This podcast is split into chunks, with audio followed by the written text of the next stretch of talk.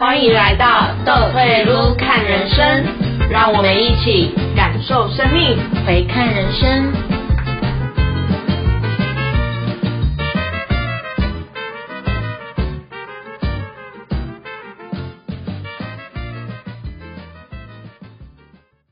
Hello，大家好，我是赵露。Hello，我是豆子，今天是我们第二集。是我们互相结合的一天。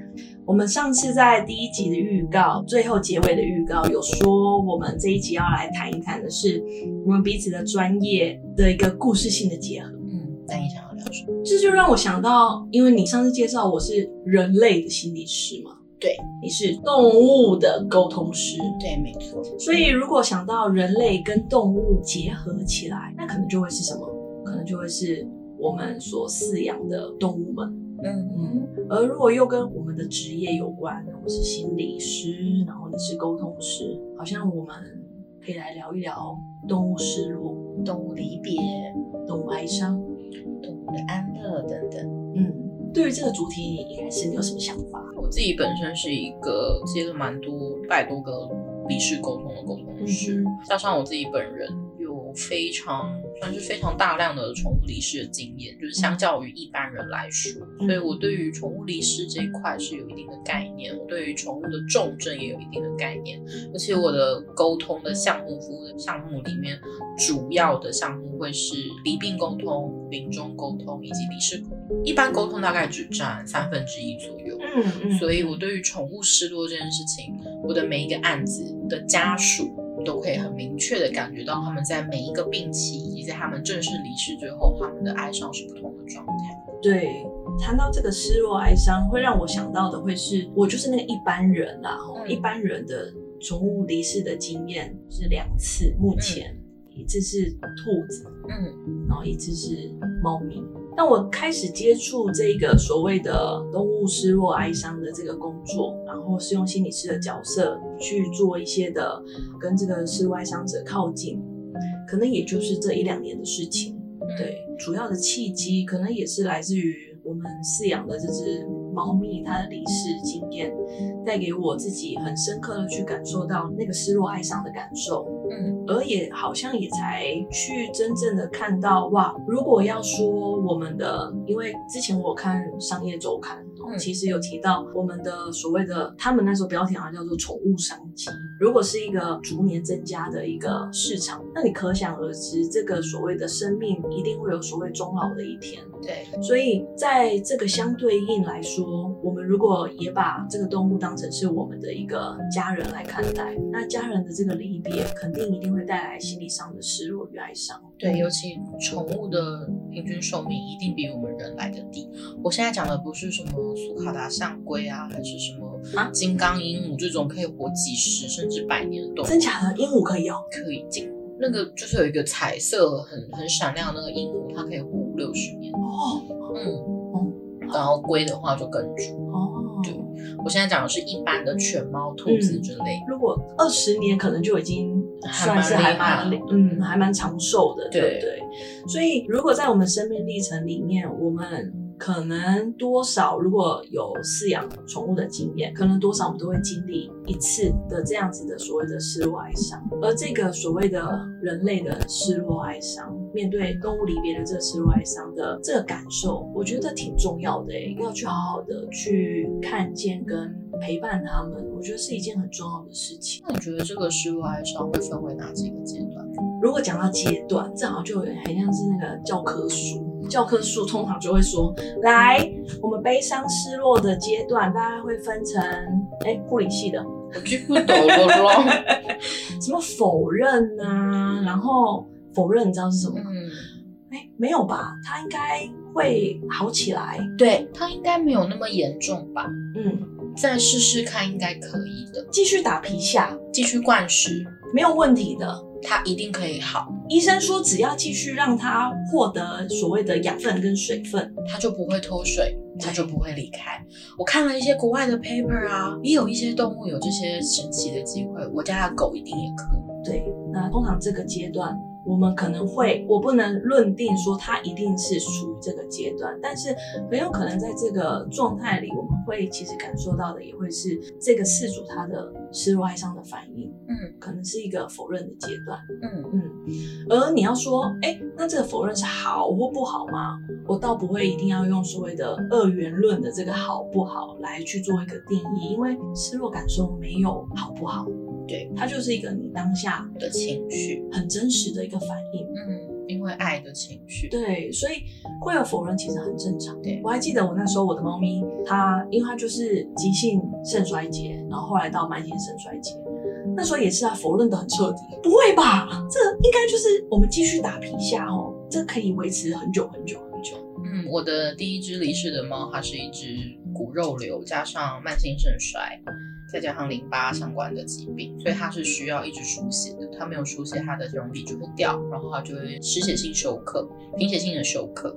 他在最后一次输血之后一个礼拜，他的血容比就掉回输血前。他平均大概是三个礼拜输血一次。然后我看到他整个眼睑啊、手脚都变成白色，嘴巴的黏膜也都变白色的时候，我第一句话就是：怎么可能再输一次血就好了吧？可是那时候其实我在动物园上班，我是一个兽医助，我有相关的，我是护理系，嗯我其实有相关的知识背景，我的理智上很清楚，他的身体已经是不可逆的状态，嗯他状况掉到更糟的状况了，他的身体已经完全无法留住这些血，嗯但是我还是跟自己说，再输一次血吧，再输一次血就好了。所以我非常认真的又开始找配对的捐血的猫咪，然后我想，如果我买血，那个血的状况会更好一点。我这个否认时期其实也大概经过三四天，嗯，嗯，哇，三四天其实算是蛮蛮蛮短的一个历程。那这个我们刚刚说到都是一个否认的状态，嗯但失落哀伤里面其实还有一个，我觉得也是蛮可能大家会跟失落哀伤会觉得，哎，怎么会扯得上关系的一个状态，叫做愤怒、生气。会，为什么这个医生一定是这个医生的问题？怎么会突然这样子？是不是怎么样怎么样？嗯，是不是医生没有做好？嗯，是不是医生他太晚发现？是不是诊断有什么样的问题？是不是我太晚带他去治疗了？是是不是因为我出去玩没有帮他达到某一天的皮下？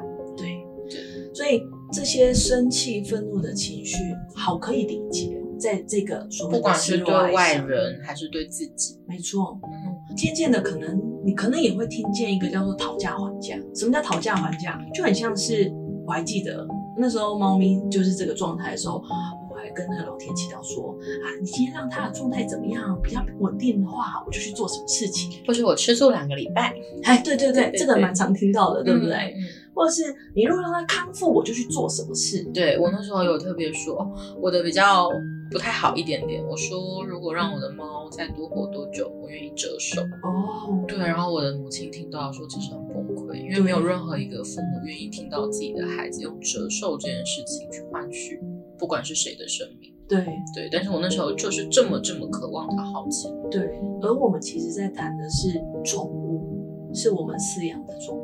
对，是我们的猫、狗、兔或是蜜袋鼯等等。嗯，而为什么我们会这样做？其实好像也是因为把它视为的家人。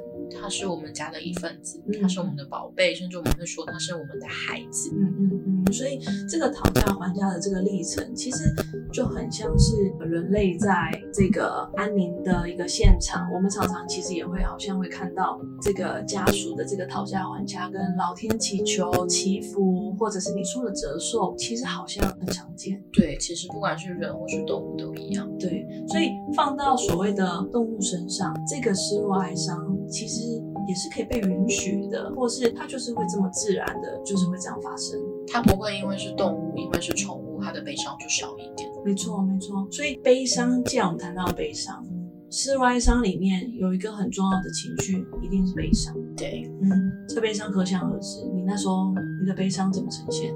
我的悲伤有点奇怪。我当天因为那时候我在动物园上班，我当天早上我的孩子安乐，安乐以后就送他去火化，火化完当天是我们医院的尾牙，尾牙以后我就在 KTV 喝到烂醉。哈，我真的是喝到烂醉，就是喝到我很少很少会烂醉，可是我是喝到没有意识。嗯早上起来就是我头就是痛。嗯哼，但是解除那一天，因为我的孩子他是有很多重的疾病的呈现，嗯然后他是在一个比较大的三尺的铁笼里面。因为动物的本能是在他们在面临身体的一些比较低落的状况很严重的时候，他们会选择把自己藏起来，嗯让他非常的受伤，他们会藏起来，有可能没办法找不到他，所以他是住在一个很巨大的笼子里面。我那时候打地铺，在他的笼子旁边打地铺，就是那种学生床垫，我打了大概六个月的地铺，就躺在他旁边。他离开之后，我又再躺了大概一个多月。我没有办法把那个笼子收起来，我没有办法把上面的所有的针剂啊，还有他脸部因为骨肉瘤的一些伤口、清创的用品收起来。我的妈妈就是要从前面客厅到后面，因为我们在后面的餐厅，她上厕所的时候去跨过我。因为我就是坚持要躺在那个位置，我躺了一个多月，某一天坐起来，我意识到他真的离开，我没有办法再躺在那个地方我就闻到它的味道，因为它身上有很多伤口跟脓疡，会有一些很臭的味道。我很喜欢那个味道，因为它是它的味道，我很我很喜爱。那个味道随着时间变得越来越淡的时候，我知道说，嗯，他真的离开了，然后而且我知道他去到了好地方，我该往前走了。所以我把东西收一收，把不需要的东西送出去，然后把一些垃圾全部都打包。嗯嗯，这个悲伤其实持续的蛮久。你说，在我收起这些东西之后，我就没有悲伤吗？没有，他离开到现在应该也有六年多了。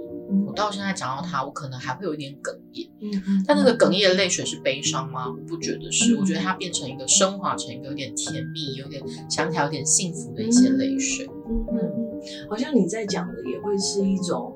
你把这个悲伤的情绪做了一些的转化，嗯，可是这个转化是很慢很慢，而且我并没有特别去做些什么。是是是，对，好像你现在在说的此时此刻也蛮有一些的触动然后，内心。对，因为想到他，还是会觉得啊，真是一个美好的孩子。嗯，所以现在想到他的这个触动，是一个美好的感觉。嗯，是美好的感觉，而且是一种感谢，因为如果没有他，我不会走进动物医院的体系，对，我不会成为一个可以专攻离病以及临终的动物沟通师。对、嗯对。那如果回想我自己的难过的经验，第一次面对宠物的离别，就是我刚刚说兔子嘛，嗯，那时候我还没念研究所。所以那个时候，那个真的处理那个第一次的这个离别的经验，真的有点让我措手不及，因为那是一个突然发生的一个状态，我们瞬间连夜搬家，为什么要搬家？就觉得继续待在那里是一个很难过的环境。那还是蛮厉害的，可以。对，就那大概隔两天吧，两天的时间把家搬完。哇哦，嗯，对。那你这样不就违约吗？因为你是租房。我有点忘记了，那已经有点有点久了。偷偷跟大家 说，可能大概是十几年前的事情。是是，干嘛说？所以反正那时候对我来说，那是第一次接触到这个离别的经验。嗯我觉得那时候没有好好的去处理我自己的难过，我自己现在回想起来是这样。但猫过世的这个经验，对我来说，在这次的经验里，我觉得我有好好的道别，嗯我有好好的去正视我自己的难过，嗯，一样是很措手不及的经验。我觉得动物的这个离开真的不会，你要说它有给你准备的时间，好像也有，但是就是你自己有没有去 catch 到他给你的这个 sign？对，而且它通常不会是好几年，对，它通常是几个月、几周。是是是，所以那时候是过年，嗯然后我老家在高雄。然后知道，哎，他状况突然不好的时候，连夜坐夜车北上，然后要他等我。嗯嗯那他离开前的时候，就是因为知道我们也有找动物沟通师，然后知道啊，他其实他是一个很喜欢阳光的孩子，但那时候下雨，嗯所以我就告诉他说，在当下我就告诉他说，你离开之后，我会带着你骑脚踏车环岛。你有做到吗？我做到了，天哪，我这个体态我做到了。你好棒哦！骑脚踏车吗？骑脚踏车骑了一个月。没有啦，我们中途有加火车啦。哦，我想说，我们两个吨位都很大，然后那骑脚踏车很累人。我以前稍微还比较 fit 一点啦。OK OK，对，那总之就是 你干嘛？不是因为要我做这件事情，我就会想说太为难自己，因为真的太胖了。嗯，对，但是你知道，为了这个爱，你好像就会愿意去付出去执行。嗯但但我觉得那可能也是我自己的一个哀悼的方式。嗯嗯嗯，好像有一种帮他完成了这件事情，先姑且不论他到底是不是需要这个东西，嗯但是我自己的感受会是，那好像是他过往他喜欢的一个状态，嗯嗯，那那个天气或者是那个阳光，那我如果去执行了，好像也有一种呃完成了一个未尽事宜，嗯，然后你也在过程中把自己规整到一个状态。因为我我印象中我编辑，因为我是带着他骨灰，然后跟他的照片，然后每到一个地方就是定点拍照这样。我其实有好几度我在骑的过程，我就是一直哭，好浪漫哦，什么浪漫？带到每一个定点这样拍照这件事情超浪漫的，我好喜欢哦。对我来说，那个是一个我哀悼的方式。嗯嗯，然后好像也是借由这样子的一个情绪宣泄，嗨，每一集都要叫一次。他要有参与感，OK，对好，我接受。他叫重装。对，重宝宝。对，那对我来说，那样子的一个让自己情绪没有压抑的自在的流动，我觉得是一个很重要的经验。嗯嗯，让我可以在那过程当中去跟自己、跟这个失落的经验靠近。嗯。那如果今天我们在，如果你作为一个人类的心理师啊，嗯在面对宠物的悲伤的时候，你会觉得可以怎么做让这个悲伤变得不能说它会不见，因为我从来不觉得悲伤需要不见。嗯但是你觉得人们可以怎么做，让它更好的去面对这个悲伤，有自己的一个意识？你刚刚其实提到的这个部分，就是我们可以先回到我们刚刚的失落哀伤的阶段。其实那个提出这个失落哀伤阶段的这个学者，他有讲到一个叫做接受。嗯嗯，但接受是真的一定要接受吗？嗯，有时候其实回过头来，我们思考我们自己面对这个难过的这个历程，我们现在可以说出这件事情，而且是一个好像比较带着是祝福或转化意义的这个部分，其实也许这对我们来说就是一种接受。对，但很多时候，很多人会很期待他在当下就可以马上接受，马上接受这个动物的离世，嗯马上接受这个失落哀伤的事件，马上接受我的生活就是要恢复以往的所谓的日常常态。很像就是在别人的留言板下面说你要节哀，对，我都会想说，为什么要节哀呢？悲伤不需要被节制，因为我还没有接受这件事情，我还在这个痛苦里面，为什么我要节制我的哀伤？我每次看到的时候，我都会很不能理解。或者说加油，不要哭了，哭了他会没办法好走。对他会担心你等等之类。但是我想，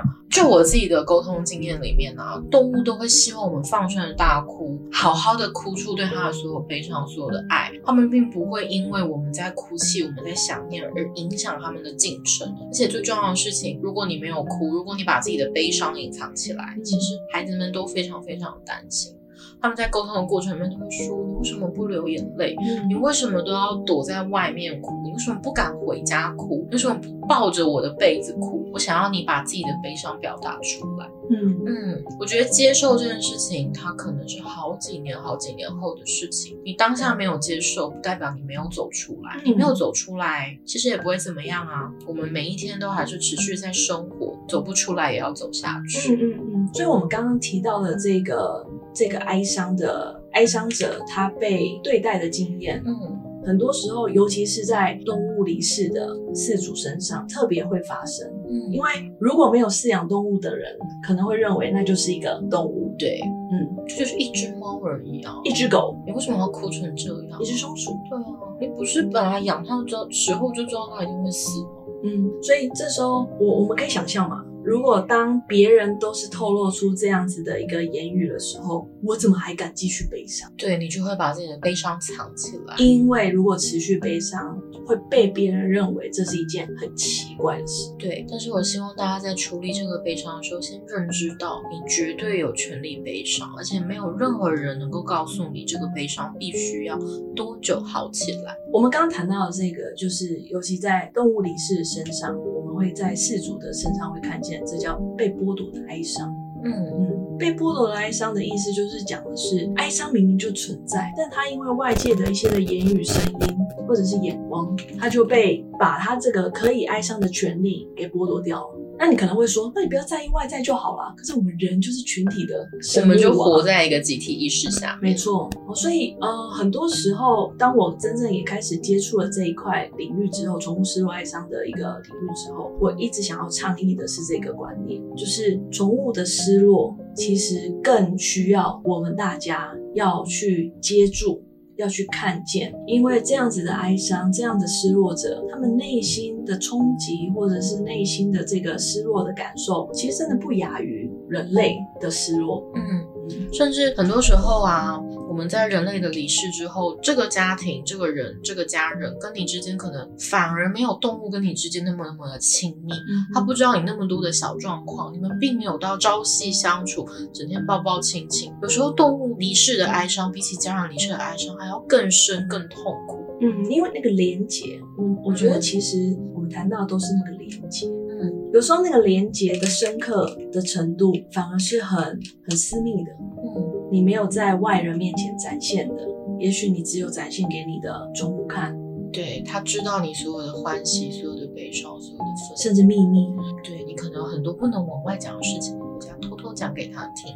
例如，可能会抱怨你在公司上面出的一些的状态，哦，被主管骂啊，等等这些，被客户怎么样子。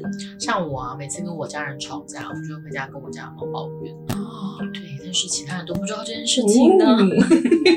他是一个很好的守密者呢。对。但如果他离开以后，我要跟谁抱怨？是谁还可以听我说这些？对，这就是一种悲伤。是是是。所以，如果回到你刚刚问我说，人类的这个面对宠物的失落、离世的哀伤可以怎么做？我觉得第一个首要的点就会是我反而会先说的是，我们周遭的人可不可以给予他一些的空间失落？嗯，因为当我们给出这个空间的时候，他才会有机会可以将他自己的这个失落感，或者是我们刚刚说到的这个五个阶段或六个阶段的这个状态，可以如他自己当下的一个真实的内在的状态如实的呈现。嗯，对我来讲会比较接近于不惊诧，就是天哪，他怎么会死？他不是很年轻吗？前阵子不是还好好的？我们可以不对着主人说不惊诧、不惊讶，再来我们不打扰，我们不打扰。他说：“哎，你还好吗？哎，听说最近怎么了啊？他现在状况怎么样？他离开了，他在哪里？什么火化？我们可以不打扰，再来不慰问、不安慰他。你还好吗？你要好起来耶！他现在一定很希望你好起来。我觉得这三个是在面对宠物离世哀伤的时候非常重要。嗯，这个就会很像是给予这个空间之后，然后我们接续可以做到的，其实是一个很重要的一点，就是陪伴。有时候这个陪伴不是只说一定要说什么话的陪伴，嗯，有时候真的不知道说什么时候，因为很多人会说，可是不说什么很干哎，就是这样去陪伴他的时候，你都没有说话，这样好像我没做事。有些人会认为陪伴一定要做事才叫做有帮助到对方。我觉得存在于这个同一个空间就是最好的事情。没错，有时候其实无声胜有声。甚至不一定要去他家里陪伴，因为他可能觉得这是一个他与这个孩子隐私的空间。那我们可以约他出来吃饭啊，是跟他说，哎，最近有什么好吃的下午茶，不要一起享用？是对，我们让他有点事做。那就算他不想，他想要一个人静静，他想要在他的空间里面，其实也很棒，因为每个人疗愈自己的方式不一样，我们都尊重，我们只是给他不同的选择。对，但很多人可能也会说啊，但就是静静的陪伴就好吗？那这时候我其实会给一个建议，会是，嗯，如果你真的很想做什么，你觉得你没有说什么，好像没有做到陪伴的话，你可以让对方知道说，如果他需要找人聊一聊的话，你会在。嗯，你不一定要真的打给他，跟他说我去陪你，然后在他旁边跟他讲话。你可以告诉他，我知道你现在需要一点时间，需要一点空间，那我一直都在，然后我很爱你，也爱你的孩子。如果你需要聊聊，那你就打电话给我。我都可以，对，让他知道有个支持他的人在身旁陪伴着他，只要他回头，他都可以看见这些的支持系统在他的旁边。我觉得很像一个安全网，是是，可以把你很好的接住。是是是，我觉得这个比较重要，因为每个人的疗伤的历程跟方式。其实都不太一样，嗯，但又或是我其实也会觉得，因为从开始接触失落的哀伤的部分，其实我们也开了几场的所谓的动物离世团体，嗯。那在这个团体的陪伴，我把它定义为叫做自我疗愈自助团体啦。那我觉得在这个团体里，如果有共同经验的人，大家一起存在于这个空间的时候，那个普同感的经验会带给所谓普同感，就是大家都有相同的经验，嗯。普世同样的感受。嗯。那这个感觉就会让彼此好像更可以放心的去让这个情绪自然的流动，然后好像也可以比较安心、安全的，不会担心自己的这个哀伤是不是会被剥夺，是不是会被评价，是不是不能接受。嗯，而在这里大家都一样，谈论的是同样经验的时候，那一个疗愈的感觉，哦，虽然常常被听到的会是在那个团体当中会有很多难过的眼泪，但其实那个眼泪的背后，最后其实谈的都是爱，嗯。嗯，爱与祝福，嗯，所以透过这个团体，有时候我我会觉得这个支持性的团体也是蛮重要的，对，因为我一直都觉得，就是因为爱得很深，悲伤才会那么深。对，所以当这个彼此之间虽然不认识彼此，我觉得某个程度也是因为彼此的不认识，所以有时候在这样子的空间里，更可以很很不用在意别人怎么看自己的这个部分，更可以放心的，就是自己跟自己的毛小孩，或者是跟自己的这个宠物离世的宠物，很贴近、很靠近的去聊一聊，创造出一个对话空间。嗯。嗯。我觉得这个非常重要。另外就是我自己会想啊，或许不知道这么多的专有名词，或是不知道这么多阶段性，你可以怎么做？总归来讲，就是你希望别人怎么承接你的哀伤，你就要同样的把这份祝福跟这份力量带给你身边的人。当你觉得这样子的做法，如果放在你身上，同理在你身上，你会不舒服，你会难过的时候，那这个方法就不是一个好的方式，我们就可以先缓缓，先不要这么做。嗯，但同样的啊，放在我们身上有用的，不一定放在别人身上有。对，对，那个我觉得人类面对各种情绪，我不知道动物是不是，等一下也许你可以分享一下动物沟通的经验。就是我觉得人类面对各种情绪的承接方式或应对方式，其实都很不一样。对不不只是失落哀伤哦，包含生气也是啊，对啊，嗯，然后开心也是啊，有些人开心的很含蓄，就你比较请，那有些人就很豪放，像我可能就是笑的像山东大神一样，就是肆无忌惮的可以很豪放的笑。所以那个情绪的个别差异性，我觉得是也是蛮需要被提醒。对，但是我觉得有时候我们不太能够理解跟想象这个差异性在哪里。你能够做到的事情就是慢，就是温柔，徐徐推进，在每一个步骤里面，在每做一件小事情的时候，都去感受你现在的状态，对方的状态是否合适。对，我觉得这个相当重要，去感受别人的，有点像是换位思考的感觉。接着，我其实想到一个部分是，也蛮多我在那个接触工作当中会听到的，很多人会问，那我这个失落要持续多久？其实很多人会问这个问题的背后，可能有两个意涵。第一个就是他周遭的人觉得他的这个失落已经快受不了了。嗯，第二个是他已经快受不了他自己这个失落那么久，他觉得是不是会有一天，会不会没有那个好起来的一天？他对于自己的这个状态，他有点焦虑、慌张。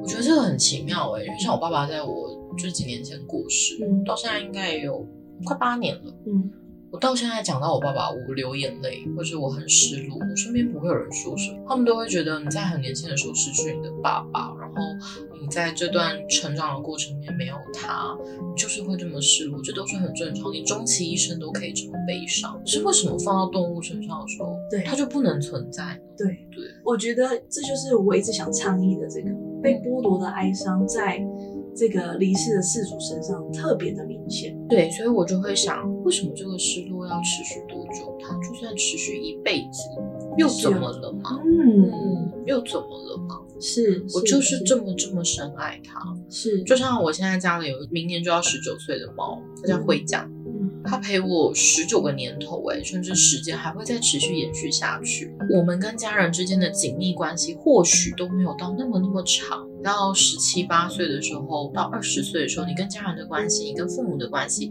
还有那么的紧密，那么的甜蜜吗？如果今天有人跟我说，哎，你养了二十年的猫，你的哀伤或是你的失落只能一年，对我来说，这就是一种很像强行的暴力的感觉。对，我就算要失落十年又如何？他陪了我二十个年头。但如果谈到这里，很多人就也会可能会想到会是，所以我的哀伤是可以被允许的，那我就是。每天都很难过就好了吗？你会怎么去看待这个部分？我会希望，如果是我自己，我会在，因为我知道哀伤这件事情，它会影响我很多很多生活自理的能力。对，我会去寻找一些让我可以一边哀伤，还是可以一边做的事情，如何让这个哀伤升华？嗯，比如说，有的人会把孩子刺在身上，是，他会去做孩子的毛孩子的插画，是，沙画，甚至一些就是现在很流行一些羊毛毡啊等等之类。我觉得可以把这个哀伤。去投注在一些跟这个孩子有关的一些作品、艺术品，甚至是文字、音乐等等。嗯嗯嗯，不是不能哀伤，而是我们可以借由这个哀伤去做更多的事情。而在做这些事情的时候，你的哀伤会因此变得不一样。当你这么说的时候，我其实想到就是一句话：哀伤可以持续，但哀伤的持续不是代表着我们的生活就停顿。嗯，因为哀伤持续，我们的生活也持续。应该就是我最前面讲，走不出来也要走下去。嗯嗯嗯，又或是我们就是带着哀伤持续往前走。对你不需要走出来，你不需要让自己好起来，但是你需要持续的生活。嗯，而你刚刚说到的这个，可以透过像是手作啊，嗯，或者是绘画、刺青、羊毛毡等等之类的方式，或甚至很多人现在可能会把骨灰做成项链、戒指，对，这些其实我觉得都是一个很好的连接。嗯，我觉得连接这件事特别重要，让你觉得它持续存在，是因为生命体。虽然消逝，但透过这些的连接，爱会持续，精神永存。对，而这个连接其实它就是在创造的是另外一个对于所谓失落哀伤的意义的转化。嗯嗯，所以你如果你问说，那我要透过哪一种？活动没有一定，嗯，一切是以你自己的选择。比如说，我是一个很不会做羊毛毡的人，我就不会选择羊毛毡，因为我可能把我的猫搓成雪纳瑞，那就真的更哀伤了的。对，不太好。你的混响应该会混倒。我之前真的有学过羊毛毡，我真的把我家的猫搓成雪纳瑞，而且是没有嘴巴的，很丑。OK，我就知道换个方式了。对，以后它走真的不能这么做，可怕。是是是，对。好，你可以花钱。那其实谈到这里啊，我会想到的就会是那个失落哀伤。其实如果要说要怎么走，嗯，好像没有一定哦。对啊，就是顺着你自己的身体，顺着你的心，顺着你的跟他之间的感觉，顺顺的走下去。嗯，都被你的雪纳瑞拉走了。我觉得我觉得蛮可爱的。嗯，OK。那对于这个所谓的失落哀伤啊，嗯，我其实会好奇动物的离世沟通。嗯，通常在这个时候，那个对话或者是那个沟通的历程，你感受到做这件事情带给这个饲主或家属本身，你觉得最大意义是什么？我把我的离世沟通分为四道：嗯，道谢、道歉、道爱以及道别。嗯。通常离世沟通啊，它并不会有限一个年份，只要你的灵魂曾经存在，它的。意识它的能量就一直存在。我目前沟过最久的离世沟通的动物是十二年前离世的狗狗。他们在沟通中也聊了很多十二年前的事情。他们因为那个家属他本身在十二年前他是一个大学生，他没有那么多的经济能力去协助他的动物做很多的治疗。但是其实这个动物是父母在做治疗的，就是父母在负责照顾。虽然孩子他有很多的医疗上面的想法、见解等等，可是因为他经济能力不足，他没有办法做到他想象中他想要的。部分，在这场沟通过程里面，他就很认真的道歉，对不起，我没有给你更好的治疗，因为我那时候还够长大，我经济能力不稳定。道谢，谢谢你这十几年来的陪伴，我真的很爱你。道爱，彼此互相告诉对方，我们生活中最快乐、最甜美的回忆是什么，甚至是一些生气的回忆啊，你小时候真的好爱咬我之类等等。道别是什么？道别是指我跟你都互相祝福对方走上一个更好的旅程。嗯，我觉得动物沟通它也是释放悲伤的一个过程，但不是把这个悲伤转嫁给动物身上。你要不要再来当我的孩子？你要不要再回来我们家？你要跟我有什么记号？你为什么不肯回来？你不爱我吗？等等。我觉得离世沟通，它在这个四道之中，嗯，可以把彼此的感受很完整的表达，让彼此的心声都好好的吐露以外，也正式的祝福对方踏上一个全新的旅程。不管这个旅程有没有要回家，有没有再回来你的身边，因为每个灵魂、每个生命，他来到这一世，他都有他想要体验的事情。